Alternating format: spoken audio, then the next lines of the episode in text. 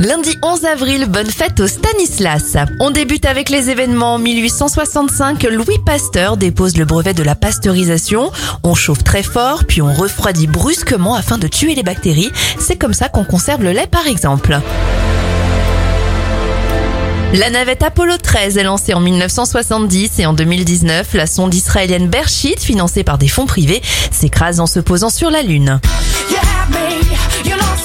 Les anniversaires, la chanteuse britannique Just Stone a 35 ans, 78 pour Nicoletta et la star des années 90 Alan Theo souffle ses 50 bougies. Emmène-moi